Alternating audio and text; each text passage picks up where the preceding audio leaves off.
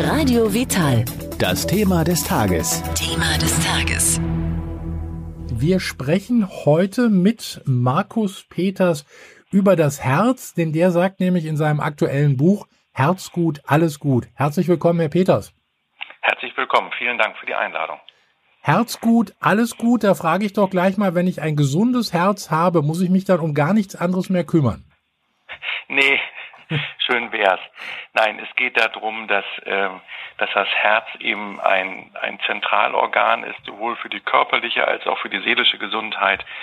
Und äh, das ist der eine Aspekt. Und der andere Aspekt ist der, dass ich in diesem Buch das Thema Energieversorgung, zelluläre Energieversorgung in den Mittelpunkt gestellt habe.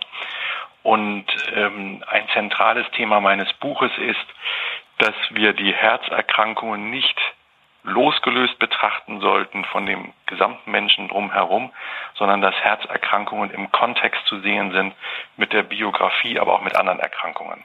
Dieser zelluläre Stoffwechsel, was kann ich da unternehmen? Kann ich da selber was machen? Oh ja, sehr viel, sehr viel. Also gehen wir noch mal einen Schritt zurück. Was heißt das überhaupt? Es ist doch ein Wunder, dass wir jetzt in der Lage sind, hier miteinander zu, zu, zu, telefonieren, dass wir in der Lage sind, den Hörer hochzuheben. Ja, also wie kommt Bewegung zustande? Ja, also woher hat der Arm die Kraft zu bewegen? Woher haben die Beine die Kraft, von A nach B zu gehen? Und wenn wir über diesen Gedanken einmal nachdenken, dann kommen wir zu dem Ergebnis, okay, wir nehmen zu uns Kohlenhydrate, Eiweiße, Fette, Mineralien, Vitamine, Wasser, Sonnenlicht und aus diesen Sachen heraus stellt der Körper etwas her, dass ich in der Lage bin zu leben. Und das ist wirklich, das ist ein Thema, was mich immer wieder fasziniert und wo ich jeden Tag von neuem darüber staune, dass das funktioniert. Und diese zelluläre Energie, die geht heutzutage immer weiter, also bei vielen Menschen durch Stress, Umweltfaktoren und so weiter geht die zurück. Wenn Sie jetzt fragen, was kann ich tun, damit das besser wird? Bewegung. Nicht zu viel und nicht zu wenig, das rechte Maß. Kontemplation, das heißt Besinnung, Fokussierung, Achtsamkeit ist zum Beispiel ja ein großes Thema, was ja ähm, viel äh, an Präsenz gewinnt, was auch sehr gut ist. Aber auch das Thema Ernährung, sich hochwertig ernähren, wenig tierische Produkte zu sich zu nehmen. Also all diese Dinge führen dazu, dass ich mein zelluläres Energieniveau heben kann oder senken kann, wenn ich eben im totalen Stress bin und Multitasking mache und mich nur von ähm, sehr einfachen Dingen ernähre. Also das heißt, ich muss wirklich darauf achten und zwischendurch auch mal eine Ruhepause einlegen, so schwer wie es mir denn auch fallen würde. Also äh, ich muss gar nichts, aber wenn ich äh, da, wenn ich was tun will für meine Gesundheit, wäre das sehr empfehlenswert, ja. ja. Wobei jetzt als Pause jetzt nicht gemeint ist, dass ich jetzt irgendwie da Gott weiß was tun muss, sondern Pause kann auch bedeuten, dass ich einfach mal eine Minute mich zurückziehe, die Augen schließe und mich wieder fokussiere. Ja, dass ich ein paar tiefe Atemzüge mache und mich wieder besinne darauf, so, okay, wo bin ich ja eigentlich gerade, worum geht es gerade, was ist wesentlich, was ist unwesentlich. Sie schreiben ja auch in Ihrem Buch über Behandlungsgeschichten äh, in Sachen Herz. Und zwar geht es da unter anderem um den Herzkatheter und natürlich auch um Medikamente. Denn viele Leute meinen ja auch, sag mal, wenn es nach einem Herzinfarkt oder so, äh, da geht man ja nach wie vor davon aus, dass Arterien da irgendwie verstopft waren und die werden jetzt freigemacht und dann muss man halt eben bis ans Lebensende viele Medikamente nehmen, aber dann ist alles wieder gut. Ist es wirklich so? Also der Herzkatheter hat auf jeden Fall seinen Stellenwert im Rahmen des akuten Herzinfarktes oder des drohenden Herzinfarktes. Da gibt es gar, gar keinen Zweifel dran. Und er ist auch an dieser Stelle ist auch eine der größten Errungenschaften der modernen Medizin. Das Problem ist, dass der Herzkatheter das lokale Problem löst, an der Stelle ohne Verengung ist. Er löst nicht das generelle Problem, was wir sehr häufig haben, dass wir eine allgemeine Sklerose, das heißt eine allgemeine diffuse Ablagerung in den Gefäßen haben. Das löst der Herzkatheter nicht. Also der Herzkatheter ist eine gute intensivmedizinische Maßnahme. Er ist aber keine so sinnvolle Maßnahme, was die dauerhafte Therapie davon angeht. Wie sieht es denn im Bereich Medikamente aus? Ähm, es gibt ja auch viele ich sag mal, herzstärkende Mittel aus der Naturmedizin, sei es ein Tee wie Weißdorn fällt mir jetzt ganz spontan ein, aber es gibt natürlich auch die klassische Schulmedizin, wenn ich was am Herzen habe. Wozu tendieren Sie oder kann man das gar nicht sagen, kann man gar nicht tendieren, also muss man das immer irgendwie entscheiden, fallabhängig?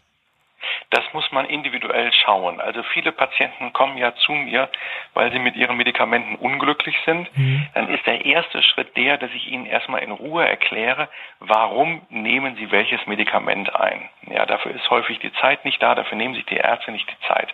Das ist der erste Punkt, dass ich überhaupt mal verstehe, okay, das Medikament ist dafür, das ist dafür und das ist dafür. Das ist der eine Punkt. Der nächste Schritt ist der, dass ich sehr häufig, indem ich die Medikamente etwas umstelle, ähm, was meinetwegen die tageszeitliche Verteilung angeht, wir die Nebenwirkungen sehr deutlich reduzieren können. Ja, man geht als Krankenhausarzt gerne her und verordnet irgendwie alle Medikamente morgens, ähm, die eine entsprechend lange Halbwertszeit haben und gut ist. Ja, das kann aber sein, dass das den Organismus total überfordert. Wenn ich das jetzt verteile im Tagesablauf, kann es sein, dass es schon mal sehr viel einfacher wird. Das ist der zweite Punkt. Der nächste Punkt ist der, dass ich, indem ich dafür gucke, so mit welchen weiteren Maßnahmen, das können zum Beispiel gezielte Nahrungsergänzungsmittel sein, meinetwegen Mittel, sogenannte Antioxidantien, das sind Mittel gegen oxidativen Stress, also gegen bestimmte Veränderungen im zellulären Stoffwechsel. Wenn ich solche Sachen verordne, dann wiederum kann ich die Nebenwirkungen abmindern von entsprechenden Medikamenten oder aber ich kann eventuell auch mal das eine oder andere auch deutlich reduzieren. Was gehört? Ja, das gilt es immer sehr fein abzuwägen und zu schauen. Und es gibt viele sehr gute Mittel aus dem naturheilkundlichen oder komplementärmedizinischen Bereich, die hier wunderbar helfen. Also Magnesium zum Beispiel in bestimmter Form, da hilft nicht jedes Magnesiumpräparat, aber bestimmte Magnesiumpräparate zum Beispiel sind für mich in der ganzheitlichen Kardiologie unverzichtbar. Ja, das ist äh, ganz einfache Maßnahme, die aber dann oft schon sehr viel bringt für den Patienten. Sie schreiben im Buch auch etwas über Klangmassagen. Das soll auch helfen? Ja, also wir haben ja generell das Problem, dass wir einen zu hohen Stresslevel haben. Das heißt, der Sympathikus, das ist der vegetative Nerv, der uns leistungsbereit macht, der ist durch die Bank weg bei uns äh, zu hoch gefahren. Das äh, gibt wenig Menschen, wo das nicht der Fall ist. Und wenn die Patienten jetzt den Sympathikus runterfahren wollen, ist mal so ein bisschen mechanisch formuliert, nicht? ist natürlich ein bisschen komplexer, und seinen Gegenspieler, den Parasympathikus, steigern wollen, dann wissen viele Menschen, sowohl vom Bewusstsein her als auch ihr Körper, weiß nicht mehr, wie das geht. Die sind seit Jahren so auf der Überholspur des Lebens, dass die überhaupt nicht mehr wissen, wovon reden wir da eigentlich. Und da hat zum Beispiel die Klangschalenbehandlung einen ganz großen Stellenwert, weil hier der Organismus, ohne dass der Patient selber was tun muss, jetzt hier im ersten Schritt der Therapie, dass er einfach merkt, aha, so fühlt sich das an und ich bekomme mal wieder ein anderes Körpererleben. Wir dürfen ja nicht vergessen, viele Menschen, für die ist ja ihr Körper ein Fahrzeug, um den Kopf von A nach B zu transportieren. Und alles unterhalb des Halses ist eigentlich uninteressant, ja. Und da wieder herauszukommen und wieder in ein, in ein ganzheitliches Erleben zu kommen, Mensch, ich habe ja auch, ich habe ja auch ein Becken, ich habe ja auch Beine und das gehört ja auch alles zu mir, ja. Da wieder in ein, in ein integratives, ganzheitliches Körpererleben zu kommen, da hat die Klangschalenbehandlung ihren großen Stellenwert. Also den ganzheitlich individuellen Ansatz, den auch Sie verfolgen. Genau, genau. Markus Peters, wie ist es zu dem Buch gekommen, zum Abschluss? Wie lange haben Sie gebraucht? Viele Jahre. Das lag aber auch daran, dass ich immer wieder dann monatelang nicht weitergearbeitet habe. Zu dem Buch kam es, weil immer mehr Fragen kamen. Ich habe mein erstes Buch geschrieben, Gesundmacher Herz. Das ist, glaube ich, vor sechs Jahren erschienen. Danach kamen immer mehr Herzpatienten zu mir. Damit wuchs natürlich auch meine Erfahrung, die ich habe. Es kamen immer mehr, immer weitere Fragen auf mich zu.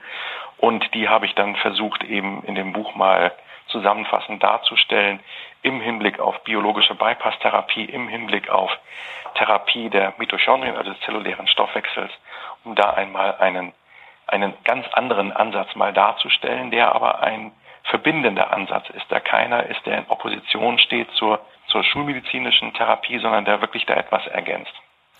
Markus Peters, Herzgut, alles gut. Das aktuelle Buch von Ihnen, wie die neuesten kardiologischen Erkenntnisse Ihnen helfen, Ihr eigener Herzexperte zu werden. Da gibt es übrigens auch noch einen Blutdruckpass zum Rausnehmen und das Ganze ist erschienen im VAK-Verlag, gibt es überall da, wo es Bücher gibt. Ich bedanke mich bei Ihnen für diese Information, wünsche viel Erfolg fürs Buch und gerne bis zum nächsten Mal. Dankeschön. Ich danke auch. Bis denn. Tschüss.